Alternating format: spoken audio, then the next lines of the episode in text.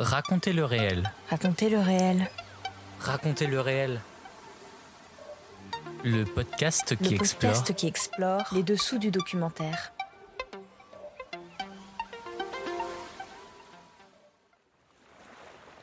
hors série, faire entendre le réel.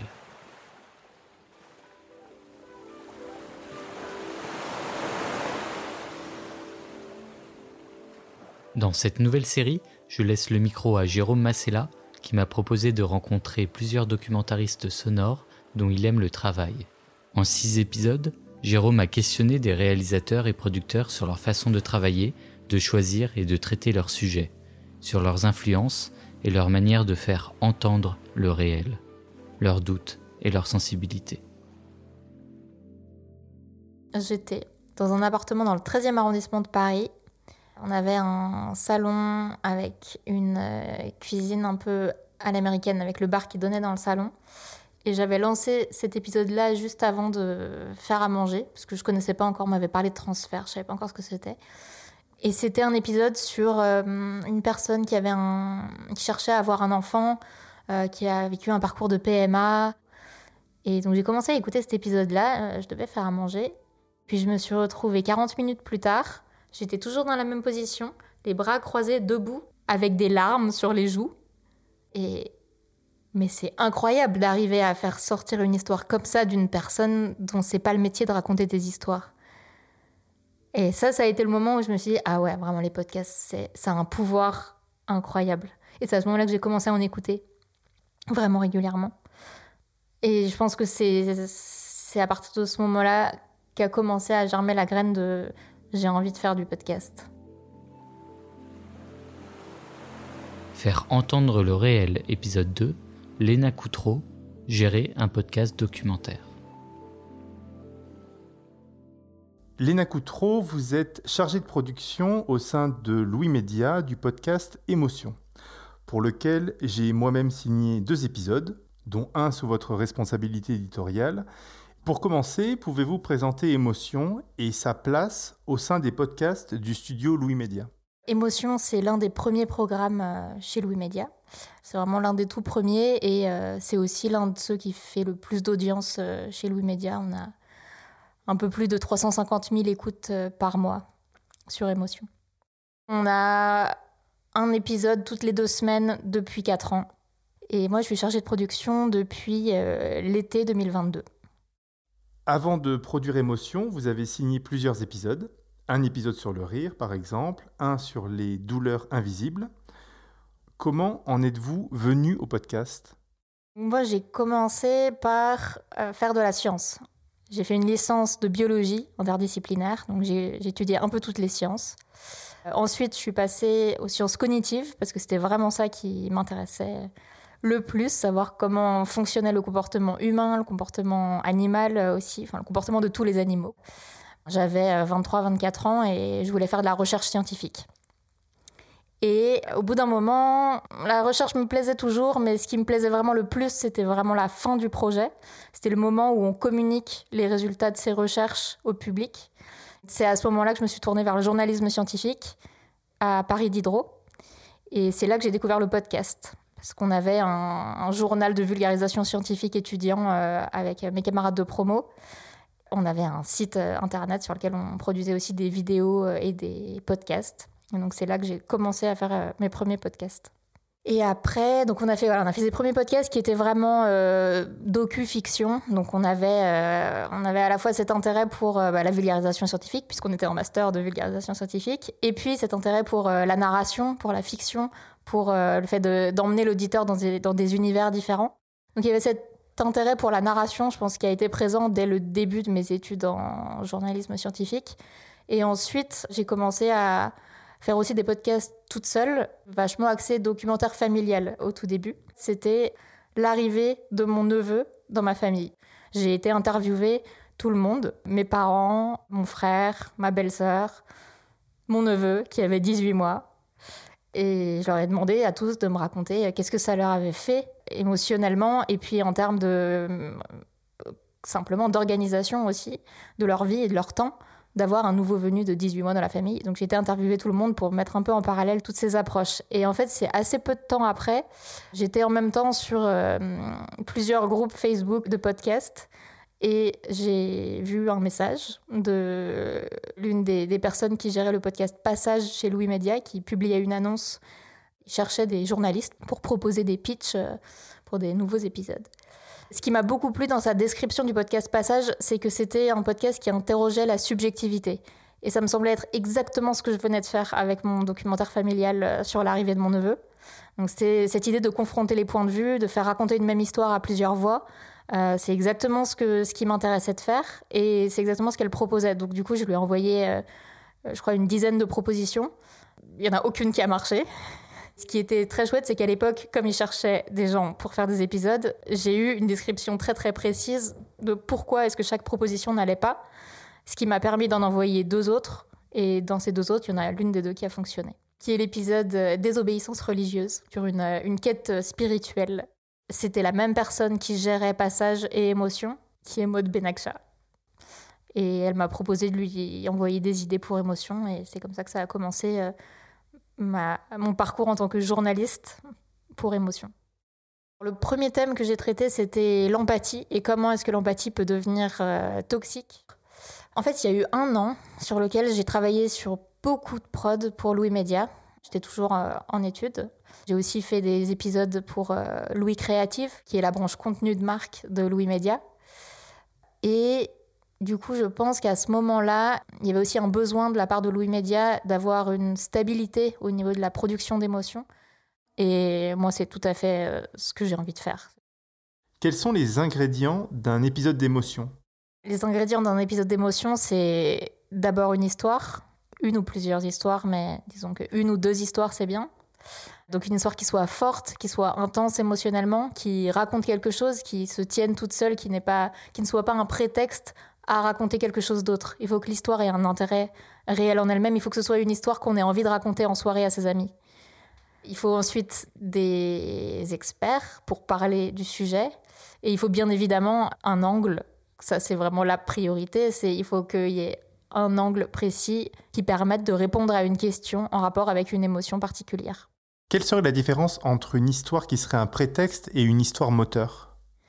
Alors, une histoire qui serait un prétexte, ce serait un témoignage plus qu'une histoire. C'est-à-dire que il faut que ce soit une histoire qui ait des péripéties, qui nous apprennent des choses. Il faut que ce soit une histoire où la personne est capable de prendre du recul par rapport à son parcours et soit capable de dire bah voilà moi à, ce moment-là j'ai vécu telle chose. Aujourd'hui voici ce que j'en pense. J'ai évolué.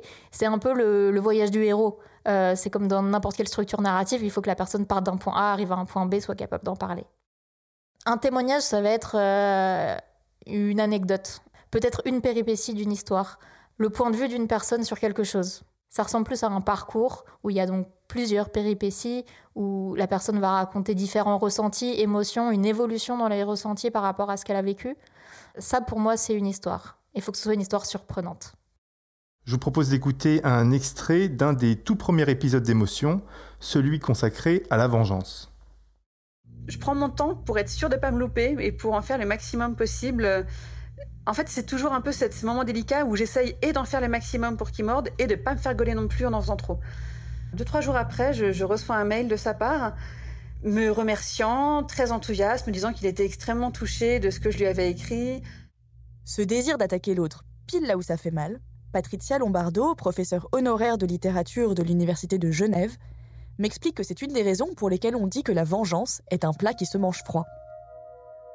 Un bon vengeur n'est pas celui qui sort tout de suite le revolver et tue, mais le bon vengeur est celui qui prend du temps pour examiner jusqu'au bout. C'est un psychologue, le bon, bon vengeur. Comme dans La vengeance d'une femme, une nouvelle de Barbet de Révilly, auteur français du 19e siècle. C'est l'histoire d'une duchesse espagnole, la duchesse de Sierra Leone.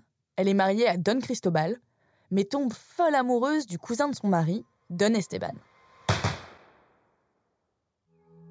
Pris en flagrant délit d'adultère, le duc de Sierra Leone fait étrangler Don Esteban. Je sentis qu'on m'ouvrait la poitrine et qu'on m'en arrachait le cœur. Hélas, ce n'était pas à moi qu'on l'arrachait, c'était à Esteban, à ce cadavre d'Esteban qui gisait à mes pieds, étranglé, la poitrine fendue, fouillée, comme un sac, par les mains de ces monstres. Don Cristobal siffla, deux énormes chiens sauvages accoururent. Qu'on fasse manger, dit-il, le cœur de ce traître à ses chiens.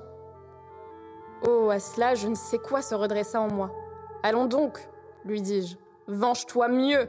C'est à moi qu'il faut le faire manger. Venge-toi mieux, dit la duchesse à son mari. À ce stade, elle subit la vengeance infâme de son mari, mais déjà, elle a l'intuition de ce qui constitue une vengeance réussie. Toucher l'autre là où il est particulièrement sensible. Dans la nouvelle, on comprend à quel point cette femme est une experte en la matière, une bonne vengeresse, comme dirait Patricia Lombardo. Elle se venge à son tour et décide de faire payer son crime à son mari, de l'humilier, de le salir. Elle décide de partir pour Paris et de se prostituer. La duchesse voue sa vie à la vengeance de son amant.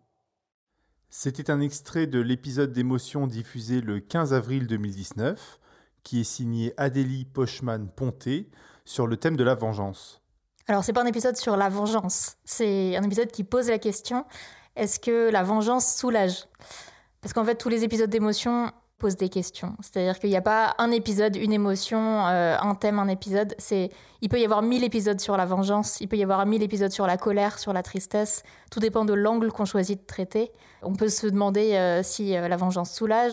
On peut se poser la question de la différence entre la vengeance et la revanche. On peut se poser la question de euh, du bien fondé de la vengeance au sein de l'institution judiciaire. On peut se poser plein de questions. Et donc il y a autant d'épisodes euh, d'émotions que de questions qu'on peut se poser sur les émotions.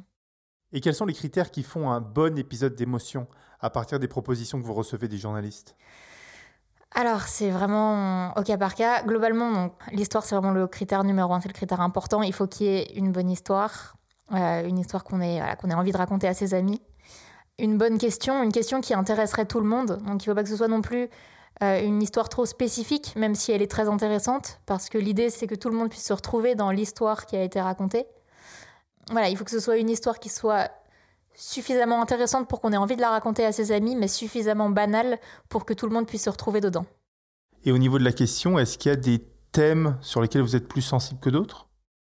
Je pense que ce qui fait une bonne question, c'est qu'en la lisant, on ait l'impression de se dire ah mais oui, il me faut la réponse à cette question, alors même qu'on s'est jamais posé cette question. C'est pas une question qu'on se pose tous les jours. C'est une question où, en la lisant, on se dit ah mais il me faut la réponse. Par exemple, dans les derniers, euh, on avait la question euh, peut-on garder espoir tout en restant réaliste? Euh, C'est une question où on se dit oui, c'est vrai que c'est surprenant dans le sens où rester réaliste, bah, a priori, c'est pas compatible avec l'espoir. On se dit que l'espoir, c'est euh, les gens qui se bercent d'illusions, c'est euh, les gens naïfs, et euh, c'est absolument pas les gens réalistes. Donc, est-il possible d'avoir de l'espoir tout en étant réaliste? C'est une question qui m'a beaucoup intéressée et qui a été traitée par la journaliste Marjolaine Roget récemment en octobre. Et quel serait un faux bon thème pour un épisode d'émotion? Bah, il y a plein de faux bons thèmes. Il peut y avoir le faux bon thème euh, avec une histoire euh, terrible, une histoire atroce basée sur euh, le trauma. Il y a plein de péripéties, c'est incroyable. On se dit, cette histoire, comment a-t-elle pu exister?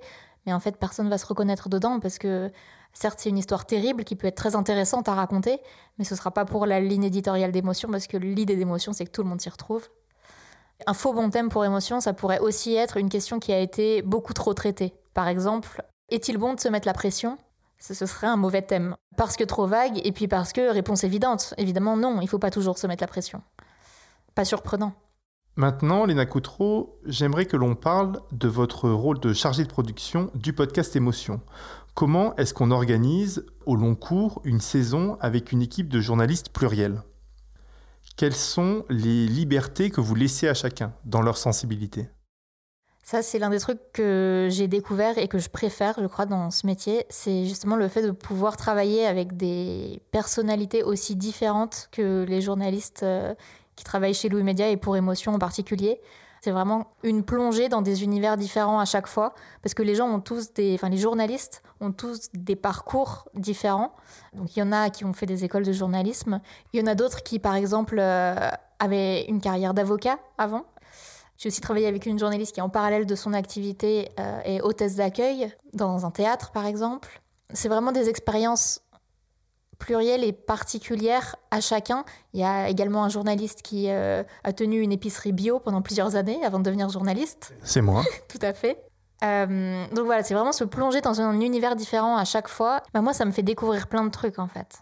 C'est ça, c'est ça que j'aime en fait dans l'émotion et dans la diversité à la fois des parcours et des sensibilités euh, théoriques des journalistes. C'est que ça me fait découvrir un milliard de trucs.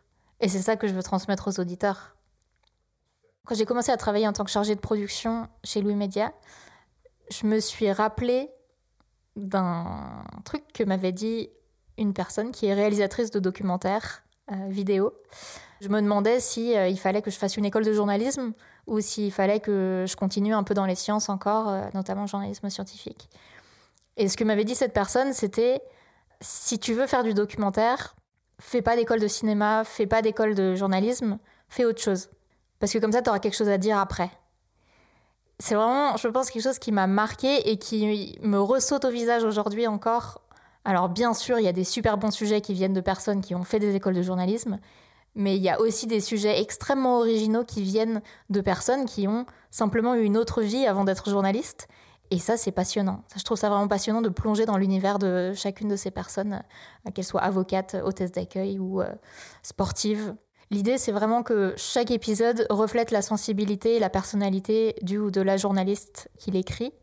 Ensuite, il y a évidemment une ligne éditoriale d'émotion à respecter dans le sens où bah, voilà, tous les critères dont on vient de se parler, euh, il faut qu'il y ait une histoire racontée, il faut qu'on ait voilà, un type de narration, des dispositifs sonores proposés. Mais voilà, à partir de ça, ça laisse quand même encore beaucoup de liberté et de marge. Jusqu'où? Le top serait qu'on arrive à qu'on puisse tout faire du moment qu'il y ait euh, une histoire forte, émotionnellement parlant, des experts intéressants et une question qui intéressera le plus grand monde qui, qui sera traitée dans l'épisode. Est-ce qu'en ce moment, vous essayez de construire une équipe des journalistes d'émotion? On est à la fois dans une dynamique d'expansion et de stabilisation. C'est-à-dire que oui, c'est pratique de travailler avec des personnes euh, qui sont les mêmes d'un épisode sur l'autre, qui du coup savent de mieux en mieux trouver des histoires qui correspondent à la ligne éditoriale d'émotion. Euh, c'est aussi des personnes avec lesquelles tout simplement on apprécie travailler.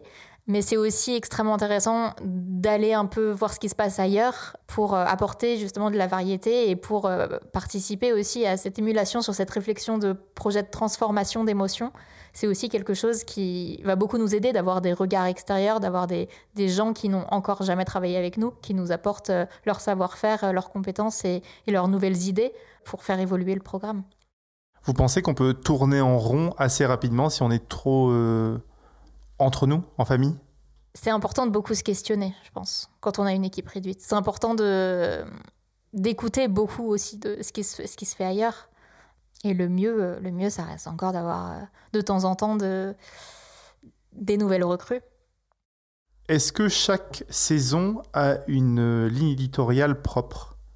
Chaque saison n'a pas une ligne éditoriale propre. On a une ligne éditoriale qui est propre à émotion en général, donc euh, quelle que soit la saison. Après, au sein d'une saison, on essaye d'équilibrer dans la mesure du possible euh, les épisodes euh, traitant d'émotions plus difficiles, les épisodes traitant d'émotions plus légères.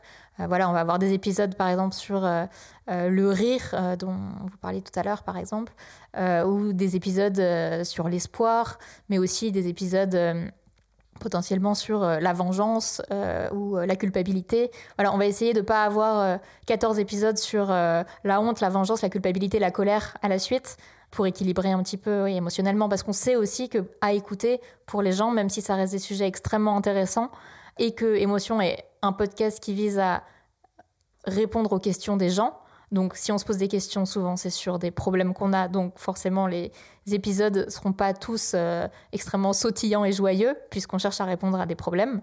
Euh, mais on sait aussi que c'est pas forcément facile d'écouter cinq épisodes de suite pour les auditeurs qui sont euh, sur des sujets plombants. Donc, voilà, on va essayer d'ajouter un peu de, joie et de, légèreté de temps en temps pour répondre à des questions tout aussi intéressantes. voilà, sur l'épisode dont vous parliez tout à l'heure sur le rire, c'était euh, pourquoi cherche-t-on à faire rire les autres?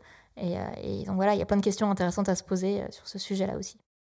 Et comment sont sélectionnés les sujets? C'est moi qui reçois les pitchs des sujets de la part des journalistes. Soit c'est vraiment un sujet qui n'est pas du tout dans la ligne éditoriale d'émotion dont on vient de parler, auquel cas je lui dis que que, ce ne sera pas possible pour émotion, mais, mais peut-être pour un autre, un autre programme de Louis Média ou un autre média.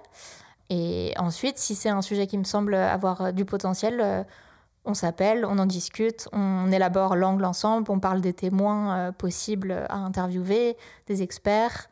Voilà, globalement, c'est vraiment une démarche qui se fait à deux, en collaboration avec, avec le journaliste, ouais, la journaliste. Est-ce que en ce moment vous cherchez des sujets ou est-ce que vous avez plutôt trop de sujets? On est toujours à la recherche de sujets. Je pense que le fait de dire on a trop de sujets peut nous faire passer à côté d'une pépite. Euh, donc on a plein de sujets, mais on est toujours à la recherche de sujets. Y a-t-il des thèmes que vous souhaitez explorer? Euh, Oui. Euh, j'aimerais beaucoup explorer le thème de l'amitié. Je pense que les émotions dans la sphère de l'amitié euh, sont pas quelque chose qui a été beaucoup exploré. On parle beaucoup des émotions dans la sphère de l'amour, euh, dans la sphère familiale, pas tant dans la sphère de l'amitié. Et hum, voilà, on ne sait pas en fait comment prendre soin d'une relation d'amitié. Il y a, on parle beaucoup de ghosting en ce moment. C'est une thématique euh, très actuelle. Et en fait, comment prendre soin de sa relation d'amitié à partir du moment où il commence à y avoir des problèmes? Est-ce que est-ce qu'on pourrait aller voir un thérapeute d'amitié? Euh, comme on va voir un, conseiller conjugal euh, qui pourrait nous donner des conseils sur euh, comment bien gérer sa relation d'amitié.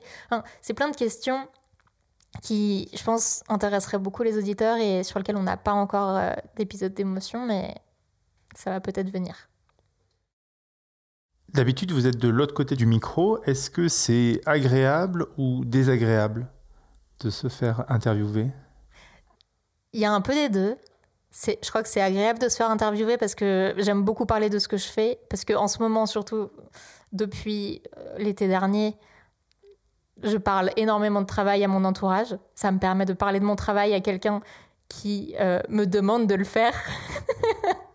Et donc, ça me permet d'en parler sans le faire subir à l'autre personne. euh, en soi, c'est assez agréable. Après, oui, bah, c'est vrai que j'ai plutôt l'habitude d'être de l'autre côté du micro, donc donc ça me fait un peu bizarre, mais non, c'est pas désagréable. Y a-t-il une question que vous voulez que je vous pose? Ah, c'est intéressant comme question.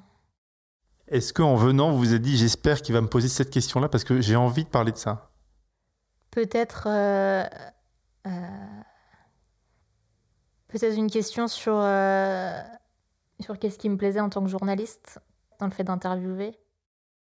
Alors, qu'est-ce qui vous plaît dans l'interview, dans la pratique de l'interview? Alors moi, ce que j'adorais, ce que j'adore toujours, euh, ce que j'adore en tant que journaliste et ce que j'aime toujours faire euh, dans la pratique de l'interview, c'est vraiment ce côté d'apprendre à connaître quelqu'un. Pour moi, c'est un prétexte pour poser plein de questions à la personne en face. Et je me suis rendu compte, bah, notamment dans mon premier épisode pour Louis Média, qui était donc l'épisode euh, des obéissances religieuses pour passage, que j'ai fait au sein de ma famille, qu'il y a plein de questions que j'avais jamais posées à ma famille, parce que du coup, les personnes qu'on entend dans cet épisode sont tous des membres de ma famille. Euh, ma cousine, ma mère, ma tante. Euh. On n'avait jamais parlé de ce sujet-là plus de cinq minutes au détour d'un repas de famille. Ça m'a permis d'y passer des heures euh, au micro avec eux. Et ça m'a vraiment permis d'apprendre à connaître ma famille. Donc je pense qu'il y a un côté apprendre à connaître l'autre, même si c'est pas mes proches. Mais d'autant plus quand c'est mes proches, ça me fait vraiment un super prétexte. Ce costume du micro, je l'ai aussi en tant que chargé de production en discutant avec la journaliste, parce que le journaliste qui me propose, le ou la journaliste qui me propose un sujet, c'est un sujet qui va lui tenir à cœur pour telle et telle raison, qui sont souvent liées à son parcours personnel. Et en fait, on se retrouve très vite à parler de sujets personnels, à parler de sujets intimes. Et c'est extrêmement riche. C'est ces discussions-là qui me plaisent, que ce soit avec les gens que j'interviewe ou avec les journalistes avec lesquels je collabore. Donc, c'est pas frustrant de ne plus écrire? Ah non, mais c'est pas frustrant, mais d'autant plus que, euh, alors je sais pas comment ça se passe dans les autres médias, mais chez Louis Média, il y a vraiment un travail de presque de coécriture avec les journalistes, euh, dans le sens où évidemment c'est le travail des journalistes, c'est euh, c'est eux qui écrivent les conducteurs, c'est eux qui font les interviews, c'est leur projet à eux, mais il y a tout un côté de, de suggestion, de structure, on leur, en tant que chargé de production, pour émotion, j'ai vraiment un rôle de proposition dans la structure des épisodes qui fait que du coup je suis pas du tout frustrée de ne pas écrire moi-même des épisodes dans le sens où j'ai au contraire l'impression euh, d'avoir cette place un peu privilégiée de de comment dire d'aperçu de chacun des projets que je n'avais pas avant. Parce qu'en tant que journaliste pigiste ben j'étais euh, dans mon coin à faire mes projets qui me passionnaient. Or là euh, je suis sur 15 euh, projets passionnants en même temps quel est votre épisode d'émotion préféré?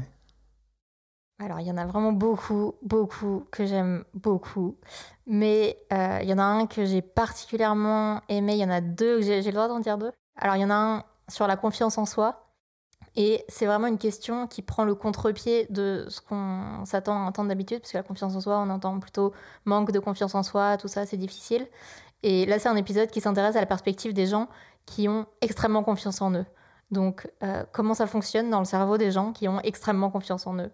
Et dans cet épisode, il y a notamment euh, une personne qui s'appelle Navo, euh, qui témoigne. et Navo, c'est une personne qui est scénariste dans la vie, qui, écrit euh, pour des programmes courts, mais qui surtout a une confiance en lui complètement impressionnante, hallucinante. Et l'autre, c'était un épisode sur la fierté. Il y avait vraiment plein d'approches différentes. Il y avait notamment un professeur d'histoire médiévale. C'est aussi ce que notre rapport à nos émotions disent de la société dans laquelle on vit qui m'intéresse quand j'écoute un épisode d'émotion. Par exemple, est-ce que c'est euh, chouette d'être fier de quelque chose euh, ou est-ce que euh, c'est mal vu d'être fier, par exemple? C'est vraiment des questions qui m'intéressent beaucoup. C'est chouette d'avoir l'avis d'un psychologue sur les émotions parce que c'est le spécialiste de base des émotions, le psychologue, mais c'est aussi souvent très très intéressant d'avoir un, un, dézoom un peu plus sociétal de par exemple un historien, une historienne, une sociologue, une, une, anthropologue, une philosophe, euh, et parfois des gens qui, n'ont euh, vraiment rien à voir, euh, un aumônier en prison. Qu'y a-t-il dans vos oreilles en ce moment? Il y a la dernière série de Passage, Un bel imprévu. Je, regarde dans mon, historique Google Podcast pour vous dire. Oui, il y a aussi une, une, série sur Arte Radio qui est sortie récemment que j'ai beaucoup appréciée sur l'histoire d'une séquestration la série documentaire Enlèvement à l'italienne est produite par Arte Radio, mise en ligne le 4 octobre 2022. Elle est signée Marine Vlaovic. Après avoir fait l'amour, je me sentais un peu sale, tu vois. C'est toxique quand même, hein, comme relation, tu crois pas? J'avais l'impression de commettre l'irréparable. Faire l'amour avec un otage. C'est un viol, hein C'est du viol. Même si elle est consentante, pour moi, c'est profiter de... C'est un abus de faiblesse. On rentre dans l'intimité d'une situation dont on n'imaginait même pas qu'elle pouvait avoir une dimension intime. C'est-à-dire qu'a priori, on ne s'attend pas à entendre parler d'émotions. Et là, pour le coup, bah, c'est exactement ce qui se passe et c'est intense.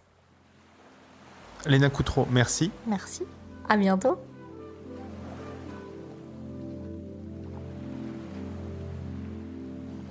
C'était Faire entendre le réel, présenté par Clément Touron, interview et montage de Jérôme Assella, visuel de Justine Lofredo. Si vous avez aimé ce podcast, n'hésitez pas à liker et à mettre un commentaire. Et on vous dit à très bientôt pour un nouvel épisode.